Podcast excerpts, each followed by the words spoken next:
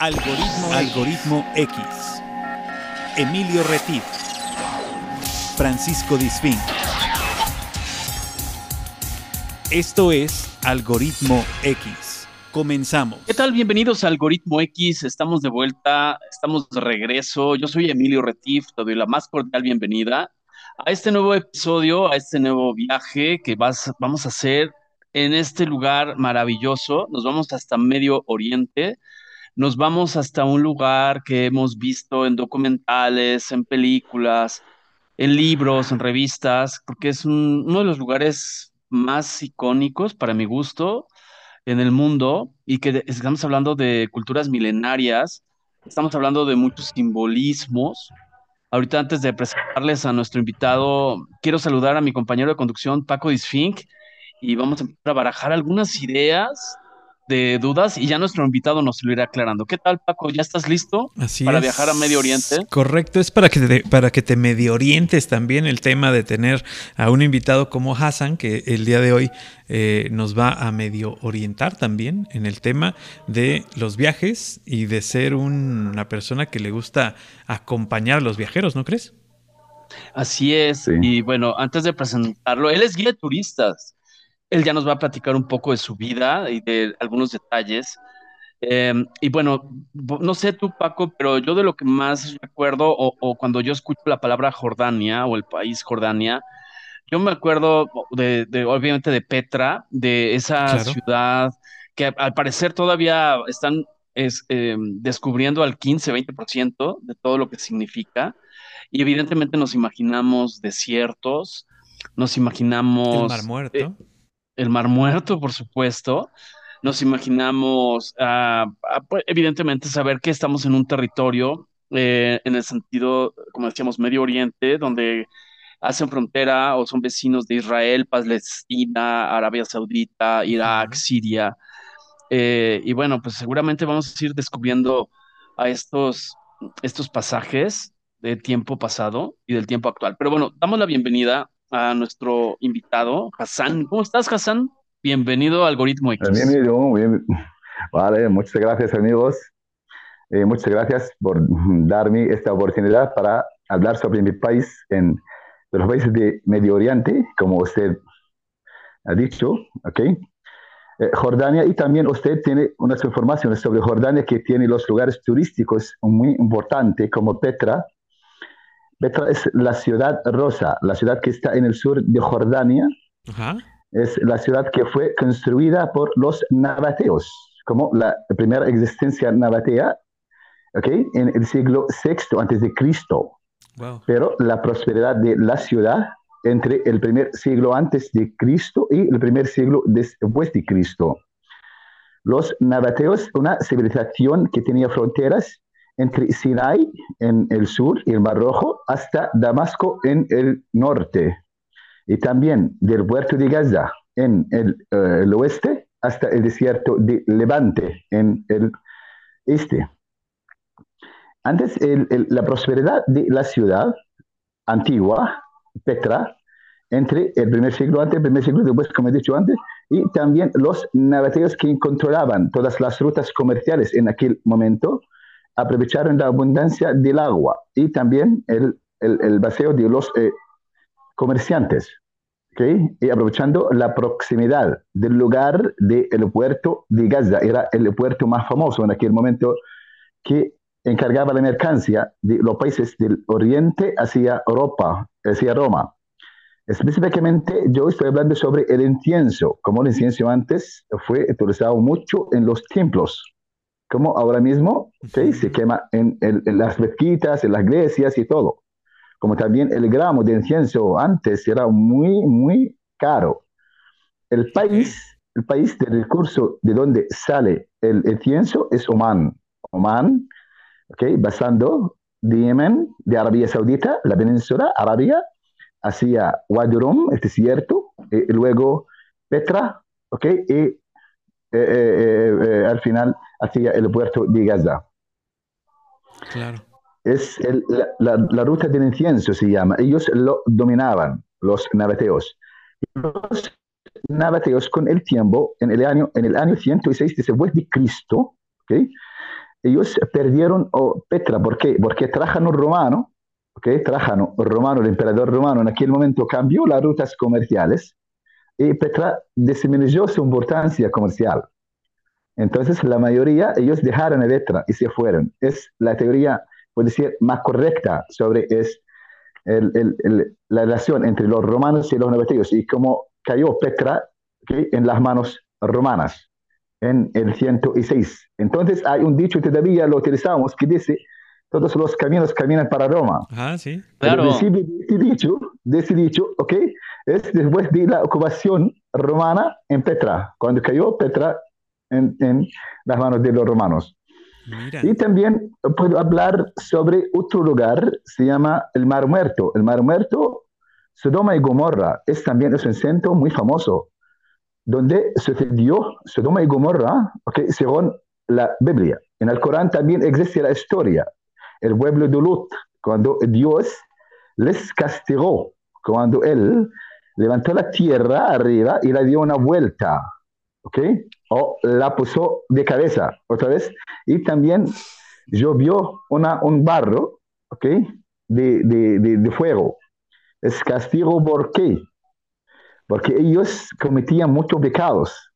Dios a través de los ángeles le había avisado a través de dos ángeles, ¿ok? Que se fueron a donde hacía Lot, le avisaron por este castigo, ¿ok? Él, una noche antes, con dos hijas, y la mujer, su mujer, ellos dejaron el lugar, ¿ok? ¿Y por qué? Porque los ángeles también les había, les había avisado para que nadie de ellos quedara una vuelta atrás, pero la mujer, ella dio una vuelta atrás, como Dios quisiera eh, castigarla, porque ella era muy mala y la convirtió su cuerpo en estatua de sal. Claro, la claro. muy famosa.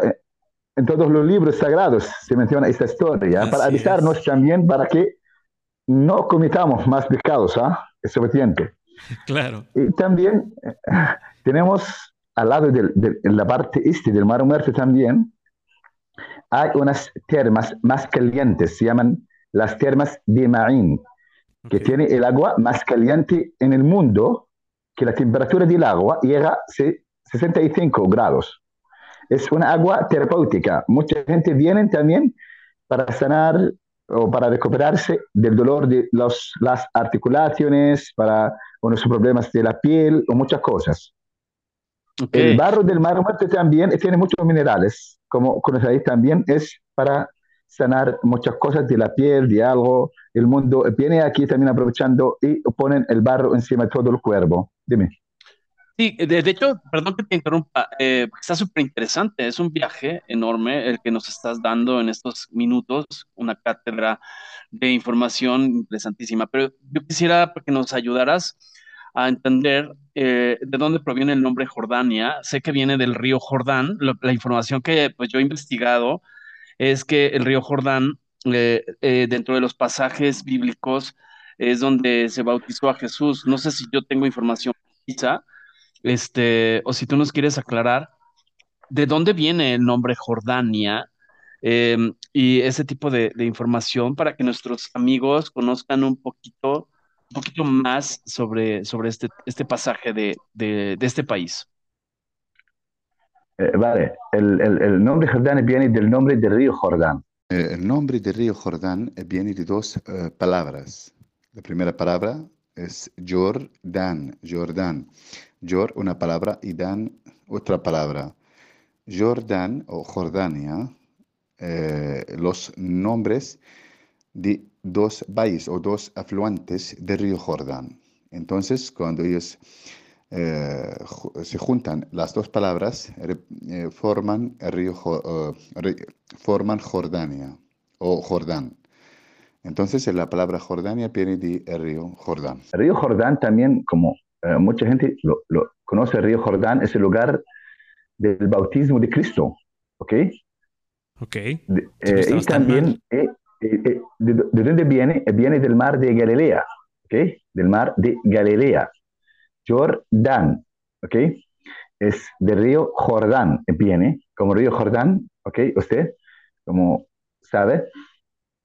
Es lugar sagrado porque también los israelíes cuando cruzaron el río Jordán hacia Jericó, ellos lo cruzaron del el río Jordán. De acuerdo. ¿Ok, sí? Oye, sí, muy bien, muchas eh, no, sé si y también, también ¿qué forma, qué forma el afluente más importante el, del, del, Mar Muerto, del Mar Muerto, el río Jordán. Ok. Eh, Hassan, ¿de dónde, ¿de dónde eres tú? ¿Eres tú, tú eres de Jordania? Eh, soy jordano auténtico. Ok. ¿Por qué te digo auténtico? Porque hay muchos refugiados, o perdón, hay muchos jordanos de origen palestino. Claro. De origen circasiano. ¿Ok? Hay circasianos aquí en Jordania. Hay chichenos en Jordania. Hay varias etinas en Jordania, pero soy jordano tipo Arata. ¿Ok? Auténtico.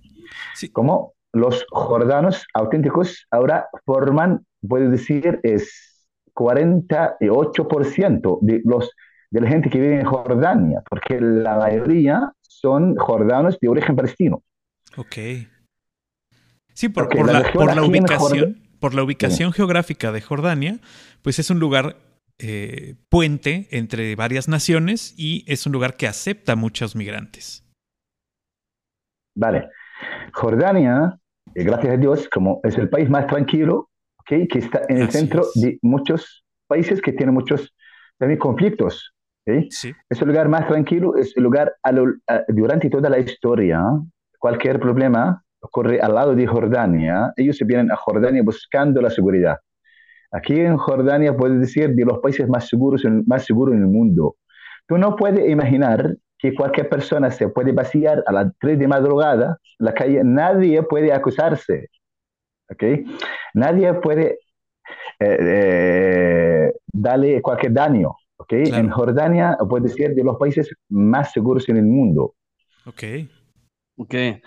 Oye, Hassan. Eh, este Jordania, para seguir hablando, para seguir hablando sobre nuestro lugar, que tenemos, tenemos una frontera en el sur, el Mar Rojo, el Mar Rojo, que después del Mar Rojo, la parte sur de Jordania, Egipto. Egipto es en entre África, está en, África, Jordania en Asia. El Mar Rojo solo, el Golfo de Ágaba, que está en, la parte, en el extremo sur de Jordania, tiene cuatro países a la vez, Palestina, Egipto, Arabia Saudita y Jordania, ¿okay? entre solo 20 kilómetros cuadrados, puedo decir. Oye, eh, hablando del Mar Rojo, perdón, hablando del Mar Rojo, porque también es importante aprender algo al menos para mí, para mí y para la gente que nos escucha, eh, que tengo entendido que el mar rojo se conoce así porque eh, es por una bacteria, por una bacteria que, que, pues no sé si esté bien dicho, que lo tiñe, que le da en ciertos momentos ese color. Platícanos un poco lo que tú sepas al respecto. Mira, el, el, el, nombre del mar rojo proviene de los eh, mariscos de, que tiene el, calor, el, el, color rojo, ¿ok? No una bacteria, no. El, mar rojo que tiene el agua, el agua más limpia, ¿ok? De todos los mares en el mundo. O el, perdón, el cuarto, el cuarto, no es el primero, pero tiene un agua muy limpia que puede ver los, los corales, las, colchas, las conchas, todo es claramente, se ven claramente. Y también, eh, puede decir, es más tranquila y el mundo, los turistas, cuando vienen a Jordania, disfrutan también visitar el Mar Rojo haciendo un, una visita, de una excursión en el barco, okay, de cristal, mirando los corales, mirando las cosas, los colores, eh, varios colores del, eh, de los peces que están en el Mar Rojo. Todo el mundo disfruta la visita del Mar Rojo. Casi cada semana nosotros organizamos una visita para ir al Mar Rojo disfrutando okay, lo que se ve dentro del mar. Claro. Oye, ¿qué tan, ¿qué tan importante es para ustedes como población local las visitas de los turistas? Para nosotros, durante toda la historia, hemos acostumbrado a recibir muchísimas turistas en Jordania por la riqueza turística en Jordania. Porque Jordania antes era, ¿por qué? Por su ubicación distinguida, que está entre el este y el oeste. Y el paseo de todas las caravanas de Jordania. Los musulmanes también, después del Islam, los, por ejemplo, los musulmanes turcos, europeos, los eh, sirios, los persas, ellos antes cuando iban a la Meca, ellos cruzaban los terrenos jordanos. Entonces Jordania a lo largo de la historia, ellos de aquí. Y también, si eh, quiero también mencionar algo sobre la historia la historia, cuando yo digo la historia bíblica, significa la historia también coránica, como en el Corán y la Biblia, okay, se mencionaron muchas, eh, eh, muchas historias relacionadas con los profetas. Por ejemplo, en Jordania, la historia de eh, Juan Bautista, la historia de Jesús. La paz está con ellos. Okay. Jesús, ¿por qué tiene historia aquí? Porque cuando salió del mar de Galilea, él se dirigió hacia una ciudad, se llama Jedara. En aquella ciudad, él, donde sanó los enfermos, él cuando revivió los muertos, ahí que sanó los leprosos, en esa ciudad, y luego pasó hacia Jerash. Jerash es una ciudad romana, pero también es Jesús, cruzó la ciudad hacia Amán y luego hacia el, río Jordán, donde estaba esperándole San Juan Bautista para bautizarle. San Juan Bautista también, cuando él fue, puede decir, asesinado o fue cortó su cabeza, okay, en un lugar, está en la parte este de, del Mar Muerto, hasta el día de hoy se considera un lugar de los peregrinos cristianos, como en Jordania hay cinco lugares para los peregrinos cristianos. El bautismo es el primer lugar, el lugar, el segundo lugar es el Monte Nebo, el Monte Nebo donde murió Moisés. Y también el otro lugar, el Maqueronte, donde mató, ¿okay? o donde mataron a San Juan Bautista. Y faltan dos lugares, están en el norte de Jordania, Tisbi, donde nació Elías, el profeta Elías. Y hay otro lugar, se llama la Cueva de Santa María o la Montaña de Santa María, como hay una teoría, decía sobre es, eh, que, que, María con Jesús, cuando huyó fuera de Palestina, ¿okay? ella se fue hacia esa parte ella se quedó mucho tiempo, entonces ahora es una iglesia, está construida encima de la cueva. Son cinco lugares muy importantes que fueron aprobados de San Juan Pablo II cuando visitó Jordania en el año 2000. Oye, ahora que mencionas Monte Nebo, eh, también tengo entendido, ahora que mencionas también el tema de Moisés, eh, tengo, lo que yo tengo de información es que ahí él vio la tierra prometida, que es lo que nos han enseñado de chicos, de niños, y hay otra, no sé, eso sí no sé en qué zona, aprovechando la intervención para no, no estarte interrumpiendo, pero donde también tengo entendido que Jeremías se dice, o hay rumores, o hay información, que escondió el arca de la alianza. ¿Es correcto, Hassan? El arca de, perdón. El, el, arca de la alianza. Eh, eh, ni idea sobre eso, pero yo conozco bien que ese lugar del Monte Nebo es el lugar donde Moisés vio la tierra prometida y también le mostró, eh, la mostró a los, a los judíos en aquel momento, en el siglo XIII Cristo más o menos. Es la teoría más segura porque es el punto más alto en la parte este de Jericó. ¿Okay? Él también murió en esa zona, ¿okay? la tumba, pero si hay otras teorías, como es Estoy hablando sobre historia. La historia se menciona en todos los libros sagrados, pero con detalles, ¿ok? Exactamente, por ejemplo, dónde está la tumba de Moisés, nadie sabe, ¿ok? Para cualquier teoría, según los arqueólogos, nosotros no tenemos ni idea, pero lo que nosotros aprendimos sobre este lugar, Cuando estudiábamos el turismo, el colegio. Porque antes de ser guía, tenemos que también que matricularnos en un colegio para poder también eh, obtener la licencia de, ser guía turístico. En aquel momento, cuando ellos nos aprendían, ellos nos dijeron que es el lugar más concreto, más correcto de Moisés cuando él mostró a los judíos la tierra prometida. Él luego, él murió ahí, quien continuó el viaje con ellos es eh, Josué, Josué de la descendencia de José, el hijo de Jacob, el hijo de Isaac, el hijo de Abraham. Claro.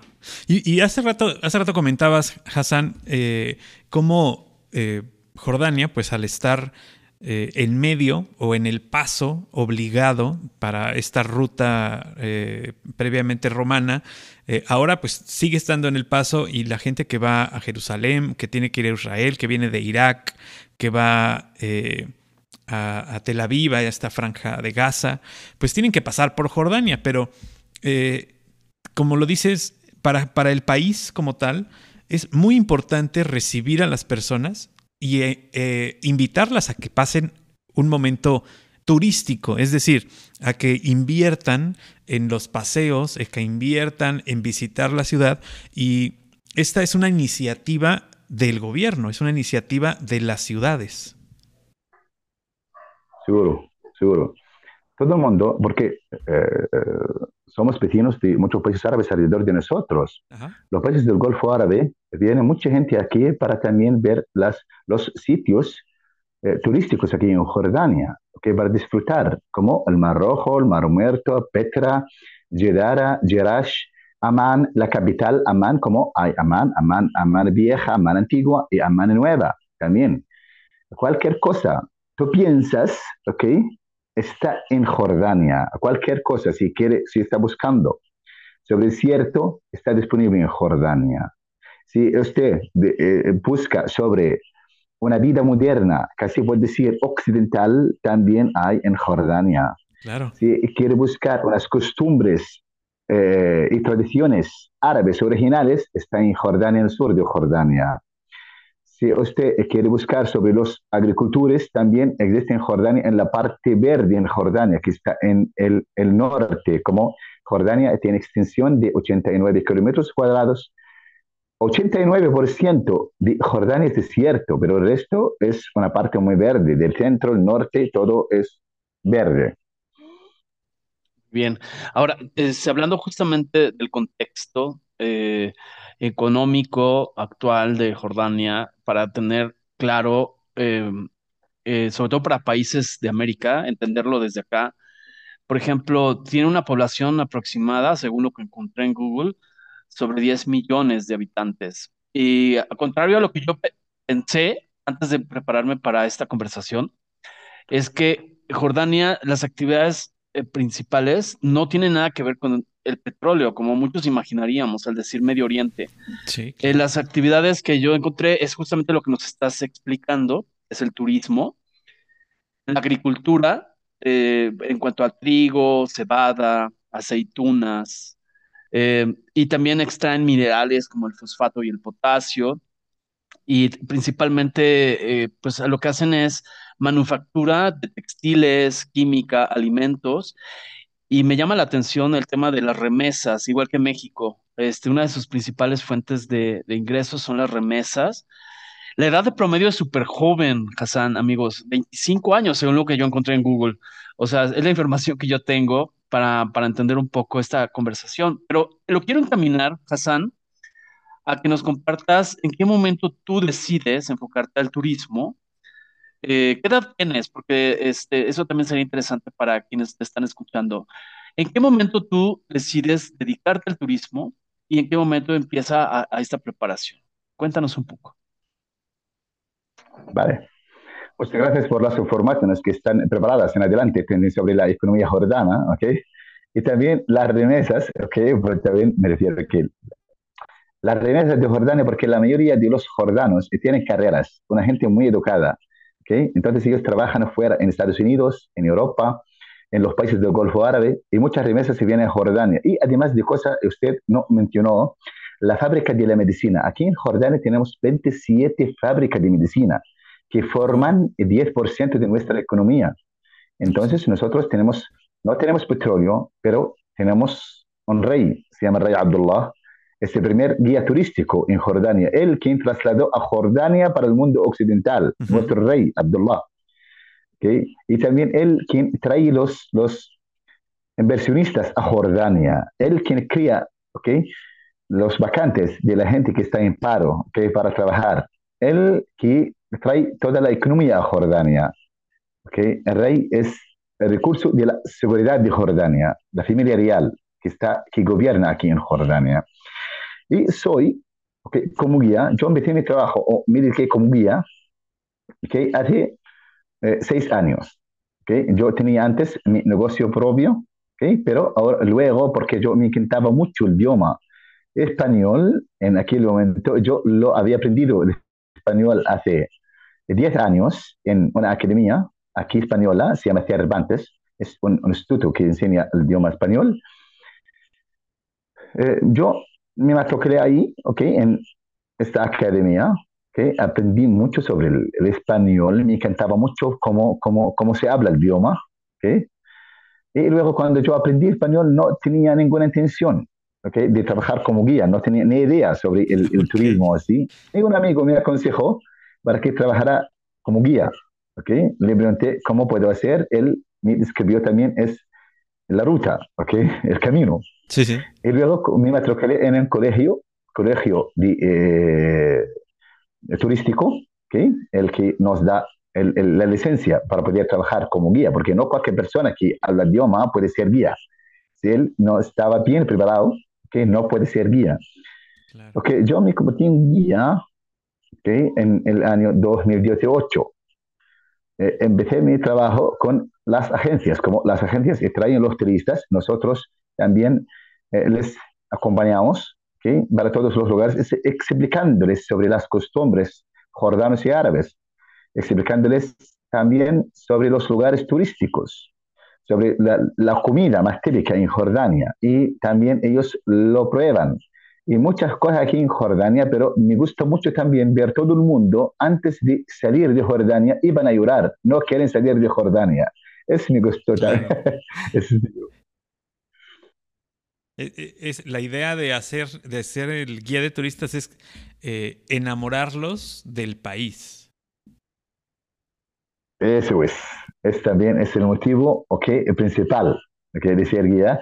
Y también es para conocer más gente, conocer o conocer más culturas, varias culturas en todos los países latinos, en, la, de los latinos, ¿ok? Como de Perú, de Chile, de, de, México, de Argentina, de todo el mundo, y de España también. Nosotros, ¿ok? Acompañamos todo el mundo que habla español, ¿ok? No solo los españoles, por ejemplo, o los mexicanos, no. Nosotros salimos con todo el mundo que de, de, de hablan el idioma español. Excelente. Oye, Hassan, eh, aprovechando tu perfecta explicación en español, que además creo que lo hablas mejor que yo, em, creo que hay algo que me interesa mucho que nos, nos, nos, lleves en este viaje imaginario a través de la palabra, que aparte bien te podrías dedicar al locutor, tienes buena voz también y buena dicción. Eh, acerca del Ramadán, eh, yo lo que tengo entendido es que eso tiene que ver con un mes sagrado. No sé si sea siempre al mismo tiempo o cambia, como cambia la Semana Santa aquí en, en México. Y tengo entendido que uno de los simbolismos más importantes tiene que ver con la generosidad. Pero me gustaría entender un poco tu, tu explicación para los que no vivimos en Jordania. ¿Qué representa el Ramadán y cómo se tiene que comportar un turista cuando se lleva a cabo estas, estas festividades o esta celebración. Vale. Ramadán para nosotros como la oración, como Dios cuando nos crió, ¿okay? nos pedía rezar, estar de ayuno también para un mes en cada año, ir a la Meca una vez en la vida para la gente que pueda, ¿okay? y también el, eh, la limosna, ¿ok? Son cinco cosas, y además de la profesión de fe, son cinco cosas muy importantes para ser musulmán. Y nosotros también, que requiere de nosotros, ¿ok? Creer en todos los profetas antiguos, como Jesús, Moisés, Jacob, Elías, todos, la base está con ellos, todos. Y también tenemos que, nosotros tenemos que creer en todos los libros sagrados, ¿okay? la Biblia y la Torah. Nosotros para ser musulmán, no puede ser musulmán si usted no crea en todo lo que he dicho. ¿Vale? Como soy musulmán, yo rezo cinco veces al día. De madrugada, al mediodía, la tarde, la puesta del sol y la última después de la puesta del sol por una hora y media más o menos. Son cinco veces al día. No es obligatorio rezarlos en la mezquita, ¿vale? Es el mejor rezarlos en la mezquita, pero si tú no puedes, ok, puedes rezarlos en la casa, ¿ok? El ayuno es un mes en, en el año. El ayuno también, como puedo decir, es un mantenimiento del corazón. Estar de relación con Dios directamente.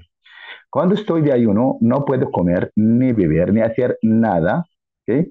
Y durante todo el día, hasta del amanecer hasta el atardecer.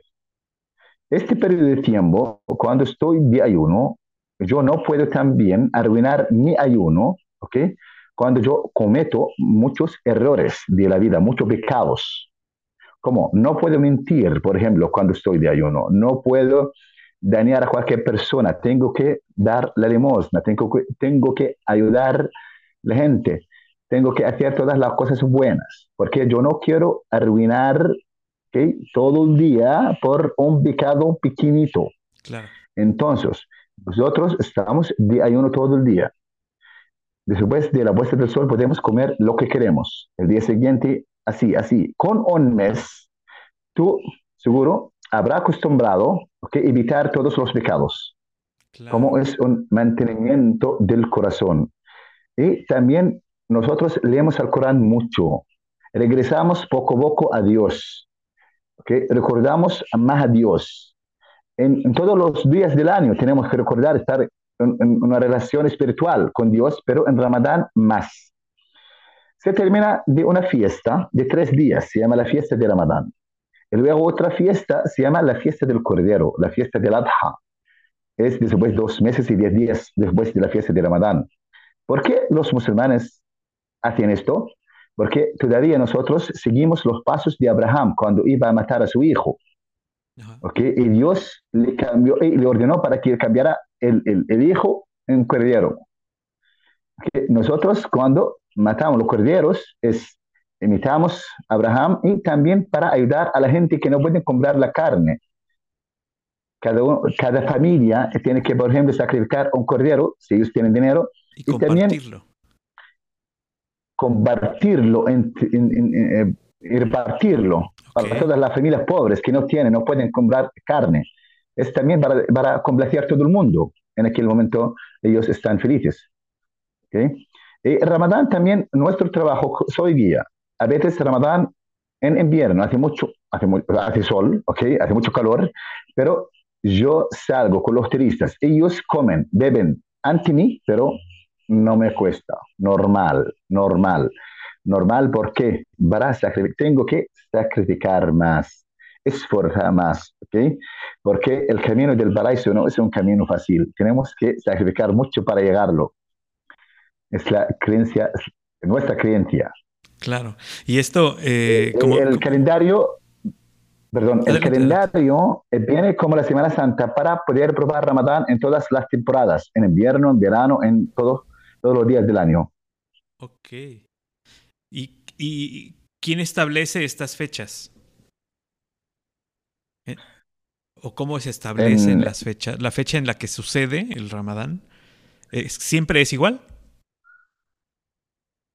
Eh, en Ramadán siempre 30 días, pero cada año menos de 10 días, 10 días menos, 10 días menos. Por ejemplo, el año pasado, okay, en el 24 o el 23 de marzo, el año que viene, 13. Okay, en el, el, el, el 14 o el, el, 13 de marzo, okay. 10 días menos cada año.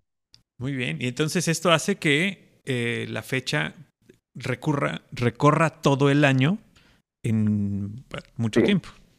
El calendario, el calendario islámico es un calendario islámico. Como el calendario normal Sí. que lo utilizamos es el calendario relacionado El con. Jesús, la batalla con él. Nosotros tenemos un calendario relacionado también con el profeta Muhammad, cuando él salió de Mecca al Medina. Okay, esta fecha también es en, nuestra, en nuestro calendario. Ahora se utiliza mucho en Arabia Saudita más, más que los demás. Nosotros como en Jordania utilizamos las dos. ¿ok? Pero el mundo ha acostumbrado también a utilizar la fecha normal de todo el mundo de, de, de Jesús. Claro. Muy bien. Oye, bueno, yo espero algún día estar ahí en Jordania y, porque me ha encantado todo lo que he leído. y tengo algunas dudas en cuanto a lo cotidiano, lo recomendable para los turistas y quiero que tú me digas si es cierta esta información o no es cierta. Dice que si, por ejemplo, vas a tomar café o alguien te invita a tomar café, eh, tienes que esperar a que el que te invita lo tome primero y cuando lo tomas, lo tomas con la mano derecha, la taza. ¿Es cierto esto? Mm, ¿No? Y que cuando, sí, sí, sí. y que cuando ya no quieres más, que no tienes obligación de tomar más de una taza, que yo sí me las tomaría completas, pero si tú solo quieres una taza, tienes que agitar la taza, este, sobre la mesa. Bueno, no sé si No son no, no mitos. mucho como, no, no mucho como está haciendo, no mucho como está haciendo, quitándolo. Ok, pero cuéntame, porque me llamó mucho la atención. A mí eso me encanta de Vale, estas, estas conversaciones, entender y conocer. vale. O sea, hay un café, el café árabe se llama. El café árabe es un café amargo de los mismos granos del café. El café de Yemen, el café de Brasil, el café de Colombia, es los, los mismos granos. Se tuestan, ¿ok? En todas las casas jordanas y árabes. Se tuesta, ¿ok? Cuando está hecha se pone un mortero, se muele. Cuando está hecha también se pone un, un una titiera, ¿ok? Encima del fuego con cardamomo. Cuando está hecha y yo tengo que ofrecer a los huéspedes el café, tengo que llevar la taza en- con la mano derecha y la titiera con la mano izquierda. Cuando se ofrece, cuando estoy parado, ¿ok? O estoy de pie y los huéspedes están sentados. Ellos, ¿ok? También deben tomar el café con la mano derecha, ¿vale? No se llena la taza, no se llena. Casi el cuarto de la taza es una taza especial, tiene boca grande, del café árabe. Se toma siempre caliente, es mal visto si tú ofreces el café, ¿ok? Cuando está frío. Siempre caliente. Se ofrece y también yo cuando termino, son tres, tres peces, ¿ok? Te ofrezco el café tres veces, pero usted quiere, por ejemplo, tomar una taza y ya está, no quiere más. Él tiene que agitar un poco la taza como una señal del anfitrión que no quiere más. ¿Por qué? ¿De dónde proviene esta historia? Proviene como antes los árabes, cuando ellos querían emplear una persona como muchacho de servicio que está, estaba preparando el café, ofreciendo el café, no eligieron una persona normal. Ellos buscaban a una, a una, gente sorda, ¿ok? A una gente sorda para que no revelara los secretos del, del- del- del- del Claro, sentado. Sí, sí, de los que estaban Es sentados como, a la mesa. como una claro. señal. Ok. Sí. Ah, qué buena historia. cosa, viene esta solo, comunicación. solo la taza, Claro. solo la taza se, se, se mueve, solo la taza se jeta. Pero no lo hagas cuando tú terminas de comida, no quiere más. No mueves la bandeja, por favor, y plato, no. Ok, ok. Solo la taza del café, ¿ah? Muy bien. Oye, ¿y qué pasa con los zurdos? O sea, que se acostumbran a Nada, tomar nada. con... Ya está, él, él entiende el- la señal, ¿ok? Así no quiero más. Ya está. bien. Él, él va a ir, va a ir al siguiente, al siguiente. Pero el café también se ofrece, se ofrece no para cualquier persona, no. Se ofrece o se ofrece a la persona más importante de los Ah. huéspedes. En orden. Si tú no, si tú no lo sabes dónde está, uno de ellos se tiene que también señalarte dónde está para darle, ofrecerle el café de primero. O la persona mayor, Ok. Exacto. Es Si están- primero, eh, si están- primero, perdón, el que lo prepara. Primero se lo toma el que prepara para verificar y que la gente vea que está en correctas condiciones. Después lo sirve a la persona de mayor edad. O más importante. La persona de mesa. más, más, más, más honorable, más importante, lo puedo decir, no es la- el mayor. Pero si tú no conoces dónde está es el- el- la persona más importante, ellos, los huéspedes, te ayudarán y te, di- te dicen dónde está para servirle el café. Muy bien. Otra cosa, el café siempre so- se sostiene con la mano, no se deja encima de la mesa. Si tú tienes una petición del anfitrión, tiene que poner el café encima del de la mesa. Es una señal que yo no voy a tomar tu café antes de cumplir mi, mi petición. ¿Vale? Es, Ok. tengo una petición, tú tienes que hacérmelo. Si tú no, lo, lo- no me lo hagas, ¿ok? No lo tomaré tu café. Ok, ok. Es, es muy interesante esta, esta, eh, pues esta comunicación no verbal, estas, estos símbolos, simbolismos que se conservan hasta la fecha, porque eh, evidentemente ahora pues ya no hay una, eh, eh, una, una transmisión de secretos en donde necesites tener una eh, persona sorda para que no, no los ande contando. Aquí ya es una tradición. Una tradición antigua, Claro. ahora no existe. Pero es, estoy hablando sobre unas costumbres muy antiguas, como la historia árabe es muy antiguo. Entonces, como los árabes antes, el origen de los árabes, la mayoría de los árabes, el origen de la descendencia de Ismail, el profeta Ismail. El profeta Ismail es el hermano de Isaac. Los dos son hijos de Abra- Abraham. Nosotros, ¿ok? Provenimos de la descendencia de Ismail, entonces de Yemen, luego de la, de la península arábiga y a Sinai.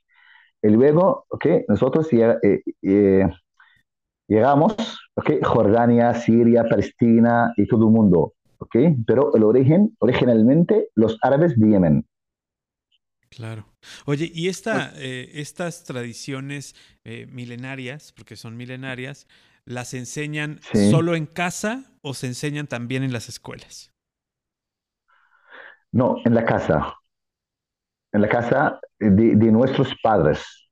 Y tenemos, por ejemplo, nosotros respetamos muchísimo a los árabes, no porque soy árabe quiero alabar a los árabes, pero la verdad, los árabes son una gente muy generosa. Por ejemplo, yo vivo en un, una, oh, tú vienes a mi casa, eh, quiere, quiere algo, quiere darme la factura de luz. Tengo que invitarte a mi casa para comer con nosotros, obligatorio. Por favor, ven, ven, entra, entra, por favor, compártenos la comida, ¿ok? Es de nuestras costumbres. Si tú también vienes a tu casa, un huésped, tú tienes que ofrecerle la mejor comida, la mejor bi- bebida, que siempre nosotros hemos acostumbrado a recibir a los huéspedes. La generosidad, la hospitalidad arábiga es muy famosa en- en todo el mundo, como los árabes, una gente muy generosa. No puedo, por ejemplo, invitar a todos los turistas cuando vienen a Jordania a mi casa. No es, es la señal, pero en general, que los, o es, la hospitalidad jordana o arábiga que es eh, muy famosa en todo el mundo. No puedo, por ejemplo, estoy camino en, en, o, o conduzco mi coche en la calle, encontré una persona que me señaló okay, que no hay transporte. Tengo que ayudarle, tengo que también llevarle conmigo en mi coche. Hola, si cualquier persona necesita ayuda, tengo que ofrecerme ayuda a él. Claro. ¿ok? La- ¿Por qué? Porque nos hemos acostumbrado a hacer esto según las costumbres y según el Islam, la religión. En el Islam también hay una cosa que se llama limosna, dar la limosna. Dar la limosna no es una cosa opcional. Tú si quieres dar, si quieres pagar, no. Es una cosa principal. Tú tienes que pagar un porcentaje de dos dineros a los pobres. Por ejemplo, tú tienes 10 mil eh, eh, dólares en el banco y pasó un año. Cuando pasa un año, tú tienes que pagar 2.5% de esta cantidad de dinero para los pobres, obligatorio. No son tu- tus dineros, no, son los dineros de los pobres. Si usted tiene, por ejemplo, ganado, ¿ok? Tiene que pagar también, hay un porcentaje. Que usted tiene cosecha, también tiene que pagar. Si usted encuentra un tesoro, tiene que pagar el quinto para los pobres, ¿ok? Es obligatoria. No puede imaginar usted si todo el mundo aplica esta ley, nadie en el mundo es pobre. Claro. Nadie en el mundo es pobre Claro, ahora. claro. Sí, es un, Claro. es un modo de vida. Más que una, más que una, una limosna, es un modo de vida Es- que es eh, ayudarse entre todos, ¿no? Seguro, seguro sí. De todo el mundo existe, todo el mundo ayuda. Te escucho y me parece sumamente interesante. Eh, entiendo que también la figura familiar en la cultura eh, de Jordania es muy importante. Es decir, eh, toda esta educación te la da la familia, todos estos principios te los da la familia. Y en ese mismo sentido, tengo entendido que cuando los hijos se hacen mayor- mayores y maduros y los padres son pues de tercera edad o ancianos, eh, los hijos permanecen em, al lado de los padres, a diferencia de muchas otras culturas que privilegian el volar lejos de casa y el desarrollar sus propias familias y cosas, sino esa responsabilidad. Y a mí me pareció muy interesante el concepto y eso te lo inculcan, te lo enseñan desde casa. ¿Es así, Hassan? Sí, sí, como ha dicho usted. En Jordania o en el Islam, perdón, los musulmanes en general o en nuestra cultura ¿okay? oriental, tenemos que cuidar a los padres. Es mal visto mandar a los padres a la residencia. Mal visto. También nosotros, los padres para nosotros, después de Dios, como Dios es el primero, los segundos son los padres. Tenemos que cuidarlos en toda la vida. Tenemos que obedecer lo que nos dicen también. No tenemos, no podemos decirles no para cualquier cosa. Ellos lo quieren. Obligatorio no es opcional. Y también nosotros, perdonados porque como somos o los árabes o los musulmanes tienen muchos hijos, es fácil encontrar un hijo, por ejemplo, jubilado, una gente no trabaja, una gente, ¿sabes?, ama de casa. Entonces ellos encuentran un hijo que les cuidará. Pero ahora no, no quiero decir que somos mejor que el mundo occidental o así, no. Es, la cultura es diferente. Ahí ellos tienen un hijo, una hija y trabaja. Entonces ellos le faltan una ayuda. Entonces es obligatorio mandarlos a la residencia, ¿ok? Para encontrar una gente de la misma generación. Pero nosotros como, la cultura es diferente aquí. La cultura como varios hijos, ¿ok? Varias hijas. Y seguramente que hay un chico o chica que puede cuidar a los padres. Si haya, está prohibido mandarlos a la residencia porque es mal visto. Tenemos que honrar a los padres, honrar a los padres, como, no puedo decir adorar, pero honrar por lo menos, o complacer a sus padres.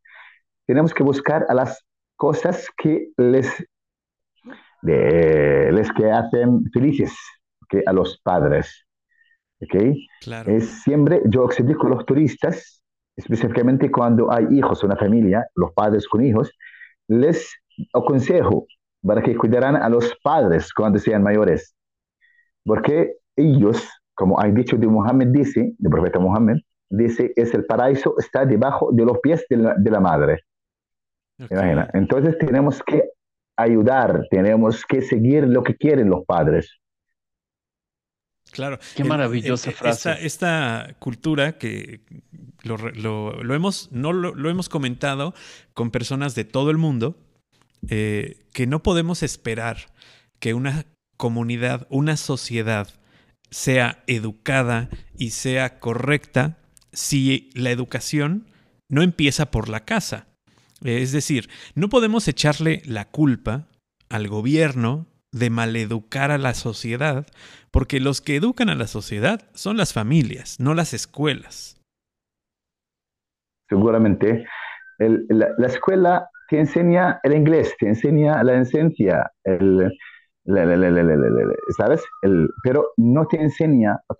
Los modales, por ejemplo, los morales, la moralidad. moralidad. Entonces, es, ¿ok? En la casa se enseña más que el colegio. Nosotros dependimos a la casa, nuestros padres. Yo estoy, siempre estoy recordando qué hacía mi padre antes cuando hay huéspedes. ¿Qué hablaba? ¿Sobre qué hablaba? ¿Ok? Cómo él trataba con la gente en general. Yo mira, lo imito a mi padre, ¿ok? Como él trataba con sus padres, mis abuelos, antes, ¿ok? Como es como si fuera un préstamo, ¿ok? El padre, cuando trata con su padre, los hijos van a tratar con él así, con, claro. 100%, ¿ok? Sí. Exacto. Esta, esta eh, eh, definición que tú nos das de, de que pues, se, se enseña con el ejemplo. Hay que enseñar con el ejemplo y eh, pues no podemos esperar que los chicos que no están educados con el ejemplo respeten a los demás. Es decir, aquí en México, los maestros, los que están en las escuelas, eh, los padres de familia les exigen que eduquen a sus hijos, que les den buenos modales, que les den ética, que les den moralidad. Y la realidad es que los padres son los que deberían dársela. Entonces, yo te quiero preguntar, en, en, Jordania, los maestros, ¿qué, ¿qué, representan en la sociedad?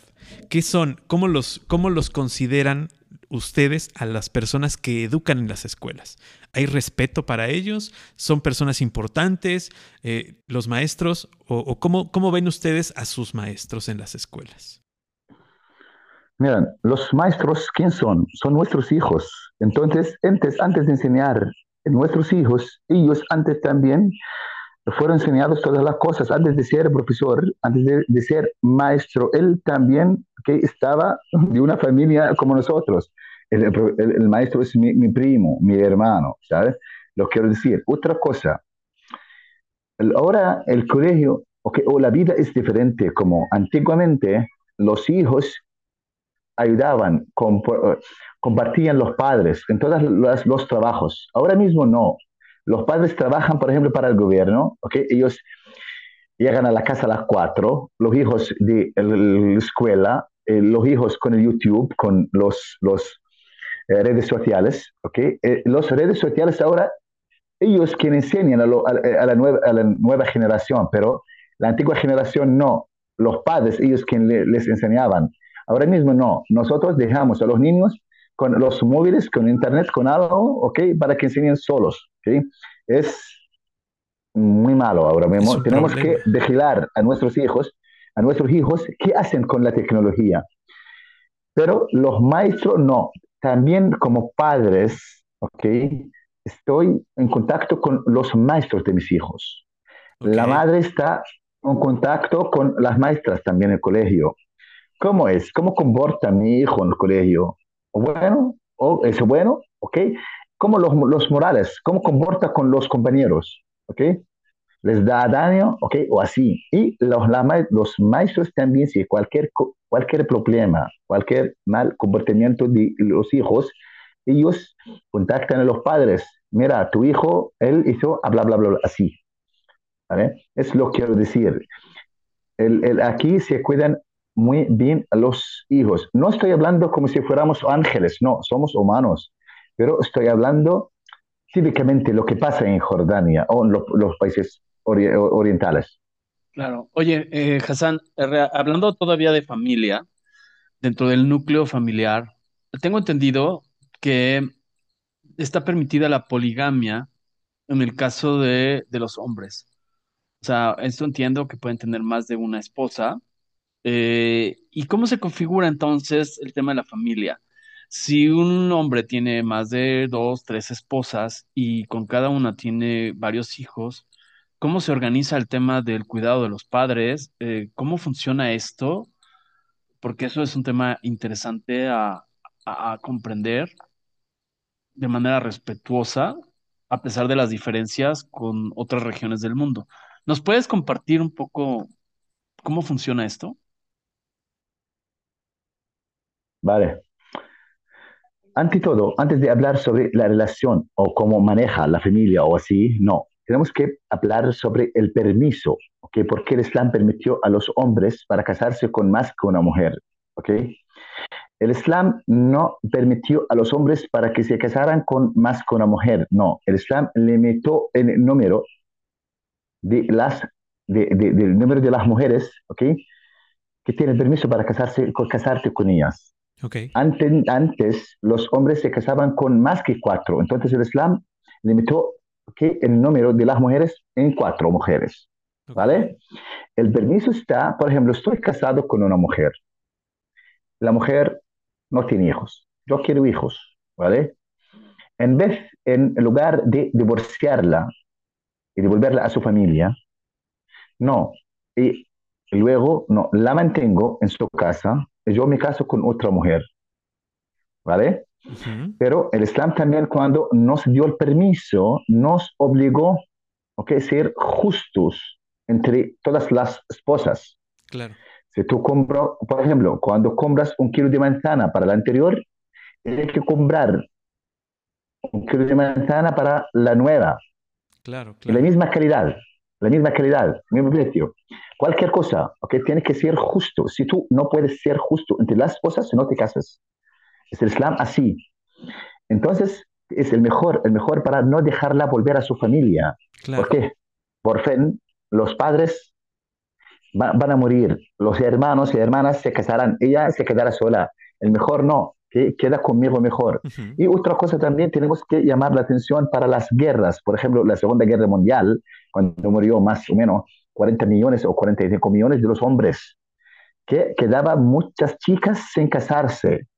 No tienen derecho del, del, de matrimonio, tienen derecho de matrimonio, ¿ok? Pero no hay hombres suficientes para casarse con las, las chicas. Entonces el Islam le metió a los hombres también para resolver el, el, problema de la soltería en el mundo. Cuando hay guerras así, como muchos hombres mueren por las guerras. Claro. Sí, es, es un, es para un la tema... relación, ah, sigo, sigo, sigo contestando también, Sí, sí. Para, perdóname por la interrupción. Y también aquí la relación cuando tiene tres mujeres es fácil. Por ejemplo, mi padre antes okay, tenía dos mujeres. ¿okay? Él se casó con dos. Mi madre okay, y la madrastra. Eh, la relación entre nosotros como hermanos, como si fuéramos hermanos de sangre, es normal. La relación entre dos esposas, a veces como una guerra fría, ¿vale? Pero a veces también es paz. mi abuelo de mi madre se casó con cuatro mujeres. Okay. Él tuvo 27 hijos, Wow. ¿vale? Él, cada una, cada una en su casa separada, autónoma, ¿ok? Cada una en su casa propia. Él, una noche aquí, una noche aquí, una noche aquí, una noche, él luego repite otra vez, ¿sabes? Pero la relación, la relación eh, es muy buena, no como usted espera. Las mujeres en general, en todo el mundo, son iguales. No cualquier mujer acepta otra mujer, ¿ok? Eh, que la comparten el hombre. Pero a veces hay unas cosas, hay unos permisos, hay unos motivos de casarme con otra. En vez de también, por ejemplo, si la, la relación mía con mi esposa no es tan buena, en vez de traicionarla, no, me caso con otra para ser legal, en vez de tener otra relación. Claro. Sí, y bueno, ahora que lo dices, entonces tienes 27 tíos y esta relación, eh, eh, existe un momento en el que esta familia se reúne en México, te cuento, en México eh, existen, por ejemplo, eventos como bodas, como bautizos, como eh, incluso funerales, en donde la familia se reúne, toda. O sea, logras ver a toda la familia junta. Ustedes también tienen esa, eh, digo, para, por ser tan numerosos, ¿también tienen fiestas en donde se reúnen todos? Sí. Nosotros, para también entender algo, las fiestas en, nuestra comunidad, no hay fiestas en mezclas entre hombres y mujeres, no. Las fiestas separadas, una fiesta de los hombres ¿okay? y otra para las mujeres. Yo en aquel momento, es, yo estoy aprovechando las fiestas para que vea todas las tías mías. ¿Okay? Las tías, mis parientes, es, nosotros también eh, nos encontramos muy felices cuando hay una, hay una, hay una ocasión social para que pueda ver el resto de la familia, como por trabajo, no es fácil también de verlos en otra ocasión. Claro. Eh, ocasión ¿okay?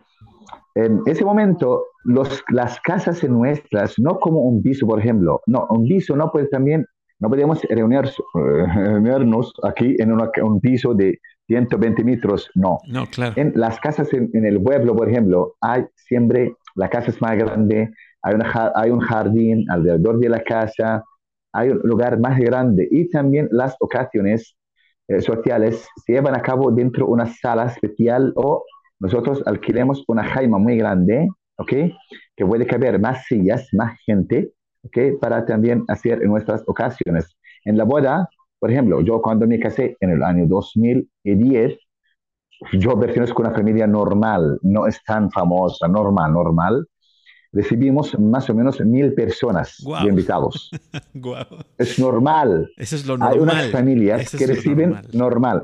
Hay unas familias que reciben cuatro o cinco mil personas. Sea, es, es un pequeño Sí. pueblo, es un pequeño pueblo junto. Sí, sí, sí. Sí, Todo el pueblo, todo el pueblo viene a tu fiesta cuando estás en, tu en- en- en un pueblo todas las familias en el pueblo están invitados. Vienen las mujeres a la parte de las mujeres, los hombres a la parte de los hombres. Y también el, el como el novio se regala dinero antes, ahora dinero en efectivo. Antiguamente, yo recuerdo, cuando ellos nos regalaban, ellos traían, eh, trajeron con ellos corderos. Claro. Cordero. Vivos. Sí, un saco muy grande, un saco muy grande de, 50 kilogramos de azúcar, eh, eh, un saco de arroz. Imagina, los regalos así antes, para poder también servir a todo el mundo que están de los invitados. Sí, claro. Como ayuda. Interesante. Eh, quisiera entrar a otro tema, si, si nos das oportunidad, que yo le llamaría, en México tenemos esta frase que dice, al país que fueres, haz lo que vieres. Em, el tema en cuanto a costumbres, etiqueta, em, como turista. Por ejemplo, tengo algunas ideas, pero quizá estoy, estoy incorrecto o quizá me quedo corto en la información. Me gustaría saber, por ejemplo, detalles como cómo saludas a la gente cuando interactúas, porque tengo entendido que no es como en México, que de entrada extiendes la mano, sino tengo entendido que cuando alguien te invita a una cita de trabajo o a alguna situación, este, tú tienes que esperar que la otra persona marque la pauta del saludo. Tengo entendido. Esa es una pregunta. La otra pregunta es en cuanto a el tema de forma de vestir. Por ejemplo, lo correcto em, en cuanto, por ejemplo, las mujeres eh, y si hay algún código de vestir para las personas extranjeros para entrar a, una, a un recorrido, a, una, pues a un templo religioso, etcétera. Eh, también tengo entendido, ya con esta, eh, que quizás son muchas más, pero tengo entendido que si tú ves o estás viendo que alguien está orando, no debes pasar por el frente de la persona que está orando, por ejemplo, en un templo o en alguna situación. No sé si nos puedas ilustrar en cuanto a algunas maneras adecuadas de comportarnos cuando visitamos Jordania. Miren, cualquier persona cuando está orando, okay, es difícil que permitir o está prohibido pasar a otra persona delante del lugar de donde se pone su, frente, ¿sabes? Es, son, son un metro y medio delante de los fieles cuando están orando. Es normal, ¿ok? Está prohibido, pero de respeto, nadie puede también pasar delante de una persona cuando está orando, ¿ok? Porque es, en general, ¿ok? Nadie puede pasar delante de ti, si no fuera musulmán, ¿ok? No puede pasar delante de ti cuando estás rezando, de respeto, ¿ok? Está prohibido según el Islam, que él también, el fiel, tiene que señalarle por su mano para que mantenga lejado, ¿ok? Un poco más lejos. Para los saludos, por ejemplo, nosotros, estoy hablando típicamente, según la religión, nosotros está prohibido dar la mano a las mujeres. No tenemos permiso de tocar cualquier mujer, ¿vale? Saludo, saludo desde lejos, ¿ok? Pero eh, está prohibido también abrazarnos, por ejemplo, con una mujer extranjera fuera de la familia, está prohibido. Okay. No porque es extranjera de fuera del país, no, fuera de la familia. Claro. Está permitido abrazarme con mi madre, ¿okay? con la hermana, con tía, sí, pero fuera de la familia, cualquier mujer, tengo permiso, casarme con niña, está prohibido. Para los vestidos, si usted está hablando sobre los vestidos de los extranjeros, ¿ok? No hay, no hay leyes que no le permiten a los, a los turistas, ¿sabes? Que se vesten, que no se vesten, pero de la parte de respeto, ¿ok? Del país, no requiere que vestirse unos, unas tónicas, por ejemplo, o cubrir el pelo, no. Está permitido, ¿ok? Salir con pantalones cortos, falda corta, pero no corta tan corta encima de la rodilla, no abajo de la rodilla, como respeto del país, ¿ok? Aquí no como los vestidos de la playa, por ejemplo, el bikini, no puede eh, llevarle delante de los locales en, en, nuestras ciudades, como una parte de respeto también, usted, claro. ¿ok? Es, es unos, son vestidos lógicos, se puede decir. ¿sí? Para nosotros, según el Islam, está prohibido salir con pelo suelto. ¿El pelo por qué? Porque nosotros todavía seguimos los pasos de María, porque María no salió ninguna vez, en ningún, ninguna imagen, ninguna foto, ¿ok? De María que había salido con pelo suelto y ni tónica también, la tónica. El color, la mayoría que se veste en el color negro, ¿ok? O otro color que no llama la atención de los hombres. Ok. Ok, trae el calor, pero las mujeres dicen el calor de la vida okay, más misericordioso que el color del de día juicio final, el infierno. Okay? Entonces las mujeres cuando le llevan, okay, ahora mismo, pero ellos para por lo menos para que no prueban el, el, el, infierno. Lo quiero decir. Y también nosotros, las mujeres siempre evitan llamar la atención ¿okay? y los, los, los hombres, a los hombres porque como usted sabe, es muy sensible a la mujer para nosotros. La belleza de la mujer siempre sale para su esposa, para la familia, no para cualquier persona que está en la calle.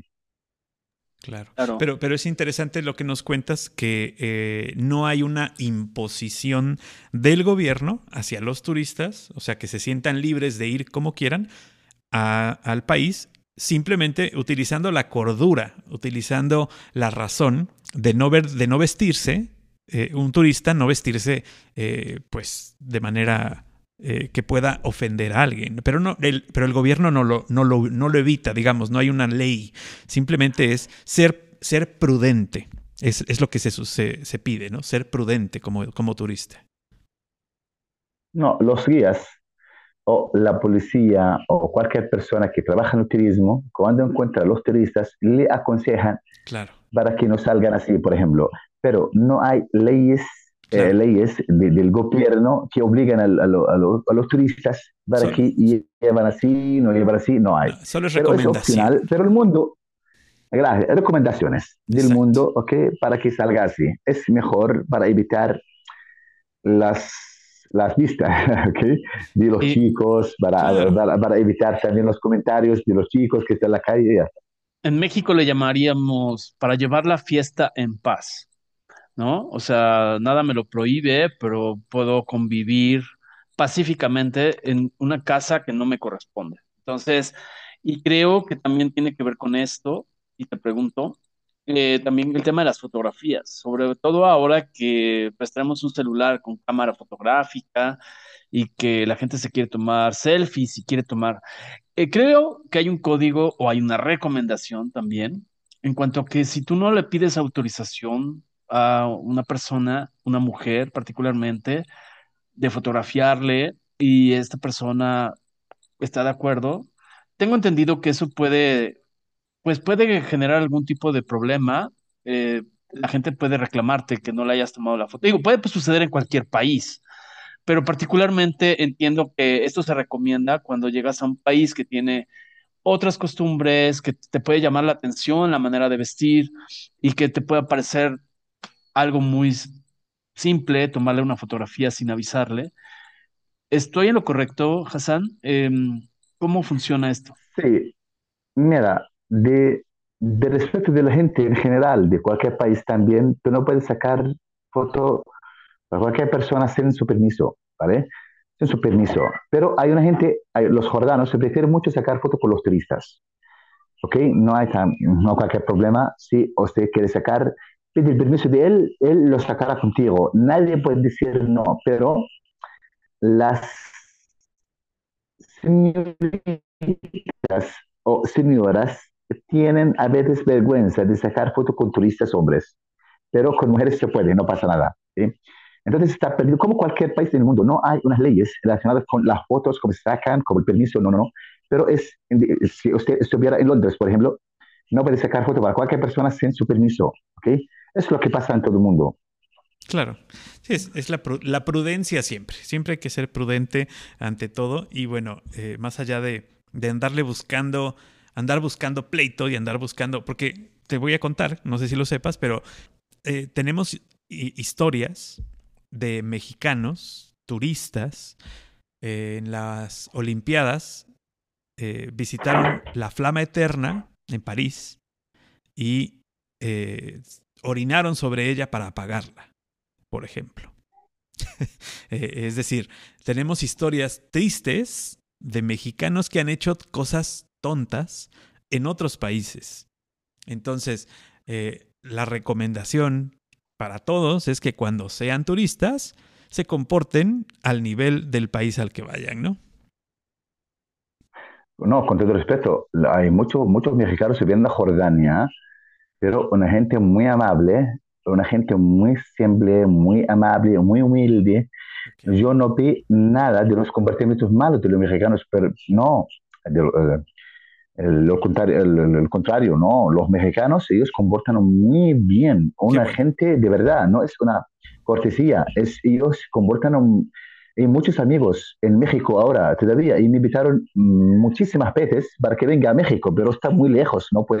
sí, es un vuelo muy largo, muy largo. Yo también les pedí disculpas, pero yo de verdad tengo ganas de visitar México. Ellos también, ellos, yo muchos muchísimos amigos están en México, también les echo de mano de, de, de menos muchísimo. Yo tengo ganas de visitarlos, pero estoy esperando de verdad el tiempo ¿sí? adecuado para poder visitarlos. Pero cuando tenga tiempo, seguramente voy a visitar México. Inshallah, voy a visitar Emilio y usted también es los amigos en sus casas. No, claro. Eh, y esta invitación queda abierta, queda abierta porque este, eh, en casa te recibiremos con mucho gusto para que conozcas, eh, pues, en donde estamos nosotros, que es la ciudad de Jalapa, en Veracruz y que es uno de los estados más grandes del país y con mayor eh, biodiversidad. Y, bueno, en este estado encuentras de todo y México es muy, muy grande. Entonces, eh, aquí podrás encontrar lo que quieras. El día que quieras venir, a través de Algoritmo X hacemos la, la conexión, no te preocupes. Muchas gracias, muchas, muchas, muchas gracias, señor. Oye, Hassan, cuéntanos algo que quieras compartir con nosotros algo que quieras decirnos. No nos, has, no, nos has confesado, no nos has confesado. te pregunté la edad y no nos has dicho. Amigos, espera, espera, espera. Había problemas de la voz, por favor, repite lo que, lo que ha dicho usted. Ah, bueno, primero, em, Emilio. Había unos problemas de la voz. Sí, Emilio preguntó tu edad primero. Eh, ¿Cuál es tu edad? Sí, que no, la, la predije hace tiempo y no me contestó. No sé si esté mal visto preguntarle edad. Y la otra es que si nos quieres decir algo más que no te hemos preguntado. Que nos quieras compartir. Vale, yo, vale, yo invito a todos los mexicanos que pueden visitar Jordania con Palestina, con Egipto, ¿okay? para pasar tres, cuatro días aquí en Jordania, cinco días en Jordania, una semana en Palestina, una semana en Egipto porque será una visita inolvidable por los lugares lo que va a haber. Va a haber en Jordania el Mar Rojo. El Mar Rojo también, además de que sea un mar, ¿ok? Es lugar sagrado porque es el lugar donde se cruzó por Moisés cuando él le golpeó por su, su callado, ¿ok? Y con los, los israelíes, también es la historia que existe en todos los libros sagrados va a visitar también el, el, desierto, donde está el paisaje lunar, donde se filmó las películas más famosas, como Lawrence de Arabia, como la, la, película de Marte, Guerra de Galaxias, y más que 26, 27 películas famosas en, en, internacionales se filmaron ahí, aprovechando también la gran similitud entre la luna y ese desierto. Van a ver también la claridad de las, del cielo, las estrellas, la luna en el desierto, en, unos campamentos también son muy calificados, que muy bien preparados para recibir los turistas, con todo, con aire acondicionado, con todo, todos, como si fuera un hotel de cinco estrellas también en los campamentos. Se puede buscar los campamentos de Wadi Rum, el desierto de Jordania, para ver qué hay. Y Petra también es el lugar de maravilla, de las maravillas del mundo. En 2007 ella también se convirtió en una maravilla, de las maravillas del mundo, por la fachada, cómo fue tallada. Y varios lugares en Petra, la vida, la historia. Y también van a ver el, el Mar Muerto, el punto más bajo en el mundo, 436 metros bajo el nivel del mar. Van a ver también es las ruinas romanas que están en Jerash. Jerash es la segunda ciudad romana más conservada en el mundo, después de Roma, que fue construida por los romanos en el primer, el, el segundo siglo después de Cristo. van a ver también Jedara, que está en la parte en el extremo norte de Jordania, el extremo norte de Jordania. Jedara es el lugar donde eh, se sanó, donde sanó Jesús a los enfermos ahí. Ahí tiene también tiene una vista muy buena al mar de Galilea, los altos de Golán, en ese, esa ciudad. Y van a ver la parte verde de Jordania, Ajnun, donde está el lugar del nacimiento del profeta Elías. Y también van a ver un castillo muy bonito entre los bosques, bosques verdes, ¿okay? el lugar muy alto. Entonces en Jordania puede ver todo lo que quiera. Si quiere mar hay, si quiere agua hay, desierto hay, parte verde hay, eh, vida moderna, vida como lo quiera hay, vida normal, vida típica hay, beduinos hay, urbanos hay, civiles hay, ¿ok? Lo que quiera está disponible en Jordania. Claro, y senderismo también, Senderismo, entiendo que también. Oye, y, yo no me puedo quedar con esta duda antes de que concluyamos, pero eh, ¿qué, es lo que este, tiene o, o, por qué fuman esta cuestión que se llama sisha o sisha? Este, ¿qué es lo que tiene? ¿Por qué saca ese vapor, ese humo? O sea, ¿qué, qué, tiene? Cuéntame. Antiguamente, los, los, los, la gente que fumaba shisha, antes los egipcios, es el país que fuma shisha más que todo lo demás. Luego, luego, ellos nos enseñaron cómo se fuma porque hay más que millón egipcios están trabajando en Jordania. Okay, con el tiempo, ¿ok? Se convirtió en una cultura en Jordania. Por ejemplo, cuando viene mi amigo, tengo que también encender unos, unos carbones, unas brasas, ¿ok? Para hacer shisha, ¿ok? En, en los cafés no podemos hablar sobre cualquier cosa antes de traer shisha para fumar, como una parte de la sesión nuestra. Aquí, cuando nos sentamos, tenemos que traer shisha. Es una cultura, puedo decir, de las 60, 70 no antiguamente no lo teníamos, pero luego poco, eh, hoy en día a todos los cafés lo ofrecen. Y antiguamente las chicas no lo fumaban, pero ahora mismo no. Ellas, las, las chicas más que los chicos que fuman shisha. Es cultura, puede decir, se convirtió una cultura. ¿Por qué? No puede decir. ¿Por qué? Porque es una, una cosa más divertida para nosotros. ¿okay? Nada más como el cigarro, como cualquier cosa, pero no podemos sentarnos como amigos o amigas sin fumar shisha. Una cultura, ni idea. ¿Por qué? No puedes decir por qué. Una parte de la sentada. Ok, te lo digo como alguien que está ajeno a esa cultura y que me llama la atención. Este, quisiera preguntarte, sobre todo por eh, países de Latinoamérica, que muchas veces la gente nos ubica como que aquí se consume más droga o hay más cosas. ¿Contiene algo más allá del tabaco, el shisha? O sea, sí, este, sí, ok, cuéntame. Como todos los países en el mundo que ahora sufren de la, de la droga. Aquí en Jordania hay droga, hay, pero contra la ley, ¿ok? Ellos están perseguidos por la policía cada día, cada día hay narcotraficantes, hay, como casi puede decir todo el mundo. Sí, sí. En, en, muchos países alrededor de nosotros hay como en Líbano, puede decir, en Líbano hay mucho, hay unos comerciantes que lo aprovechan también para como contrabandistas, que trayendo las drogas de Líbano, por ejemplo, para cruzar en nuestros terrenos hacia otros países vecinos, okay, como el precio ahí es más caro.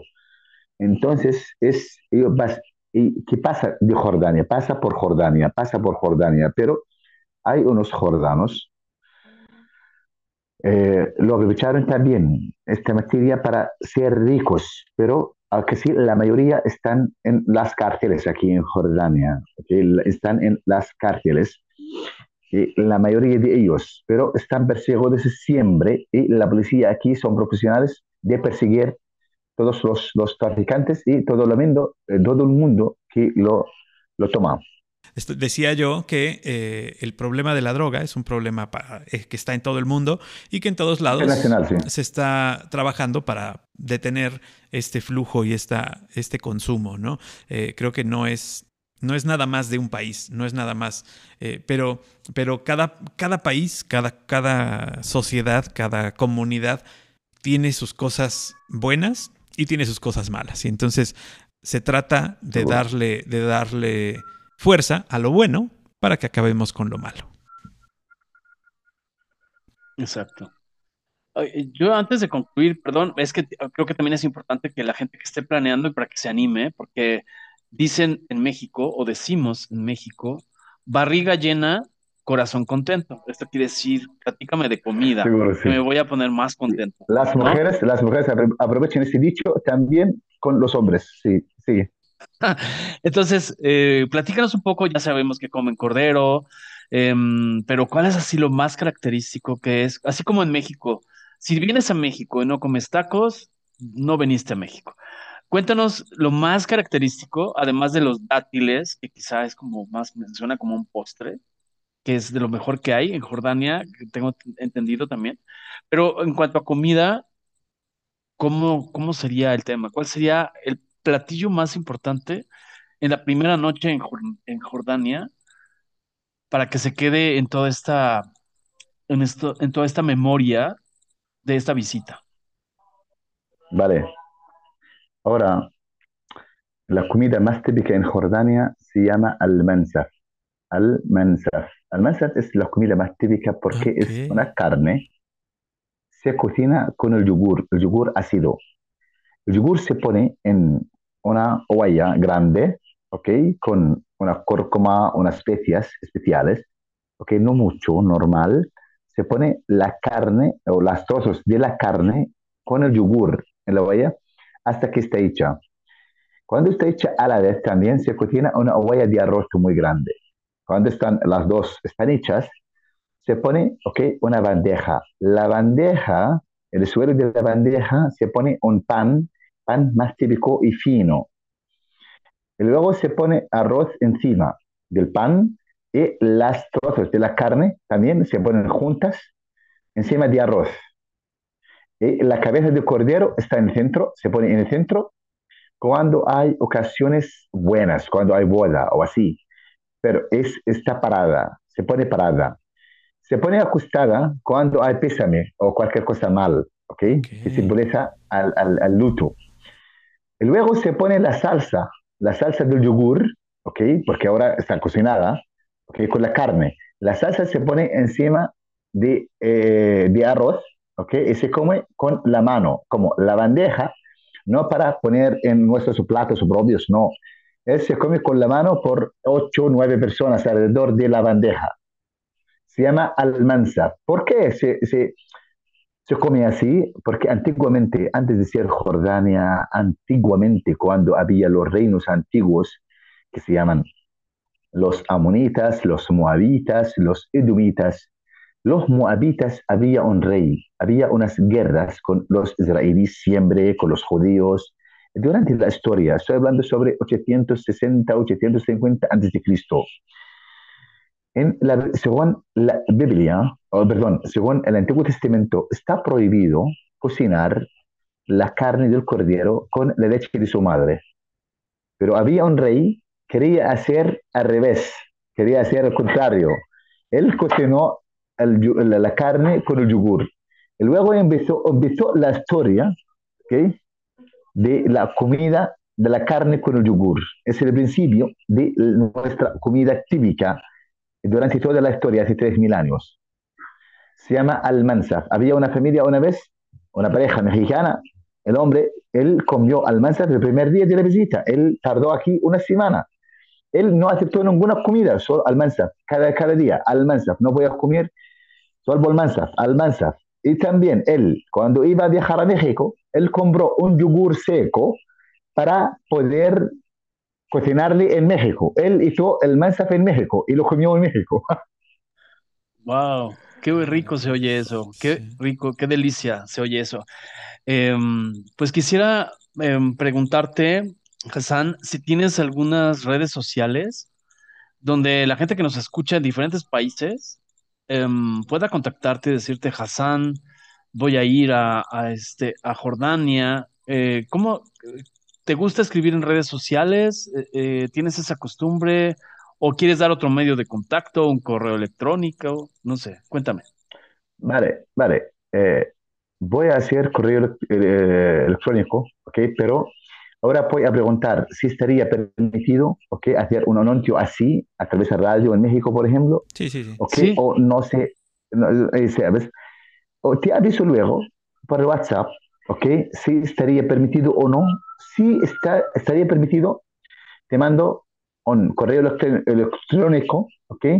Para eh, eh, recibir cualquier eh, consulta, cualquier pregunta de los turistas y de los mexicanos si quieren venir a Jordania para ayudarles también más. Pues Paco, no sé si quieras pues, preguntarles una yo, yo me puedo nos podríamos tres horas más de nos podríamos quedar aquí toda la mañana de nosotros y toda tu tarde este, platicando, pero de verdad es que agradecemos mucho que te hayas tomado el tiempo para platicar con nosotros. Espero que sea la primera de muchas pláticas que podamos tener eh, más adelante y que en algún momento nuestros caminos se crucen y que nos podamos conocer aquí o allá. Os invito a venir a Jordania, ¿ok, Emilio? Y usted también, que para que vengan a Jordania, ¿ok? Muchas gracias a vosotros también de darme la oportunidad para explicar sobre nuestra cultura y también espero que sea mi idioma suficiente para que se entienda por los demás, y los mexicanos con... Sí, ya te estamos pensando en contratar porque tienes un perfecto español, tienes una muy, muy buena voz, hablas mejor español que nosotros y creo que estas, estas, charlas, estas charlas se puedan replicar y tener varias veces. Yo le quiero agradecer también, además de Hassan, a, mi cómplice eterna, virtuosa, que se llama Elena. Que Elena, este, yo sé que Elena anda por allá por Jordania eh, y sé que pues yo le, dejé una tarea, le dije, pues, está muy bien, eh, disfruta, pero si conoces a alguien que habla español, por favor, mándame la información que yo quiero platicar con él. Y gracias, Hassan, gracias, Elena. Y bueno, Paco, no sé qué quieras más decir. No, claro, hay que agradecerle a, mi madre, que es la que, la que hace esta complicidad para que Hassan se anime a venir al programa. Y la verdad es que este, siempre se agradece cualquiera de las complicidades. Si ustedes que nos escuchan a través de este podcast nos quieren invitar a visitar un país a través de estas famosísimas redes sociales y conocer a alguien en otro país, no duden en contactarnos en nuestros correos electrónicos o en nuestra página de Facebook que es Algoritmo X y ponernos ahí. Yo quiero que me, entrevisten y vivo en donde sea. Con tal de que hablen español, no tienen que ser perfecto español, con que hablen español y nos podamos entender, hacemos una buena conexión. Exacto, les recuerdo mi WhatsApp eh, desde cualquier país, escríbanme y me dicen, yo conozco, yo quiero, yo tengo una historia de vida, quiero algo compartir. Mi, el, código, el prefijo internacional es 52 más 52 y el número es 22 88 36 75 94. Yo soy Emilio Retif, te agradezco que nos derives con más personas. Te agradezco, Hassan. Eh, ten un excelente día y sobre todo eh, te percibo una persona feliz una persona equilibrada y te agradezco regalarnos estos minutos. Paco, te regreso el micro y ya cierra tú. No, hombre, agradecerte, Hassan. Gracias, gracias a ustedes también. Eh, esta, conexión, esta conexión, muchísimas gracias. Y pues siempre nos despedimos con la consigna de que nos escuchen, comenten y compartan. Hasta la próxima. Algoritmo, Algoritmo X. Emilio Retif. Francisco Disfín. Esto fue Algoritmo X.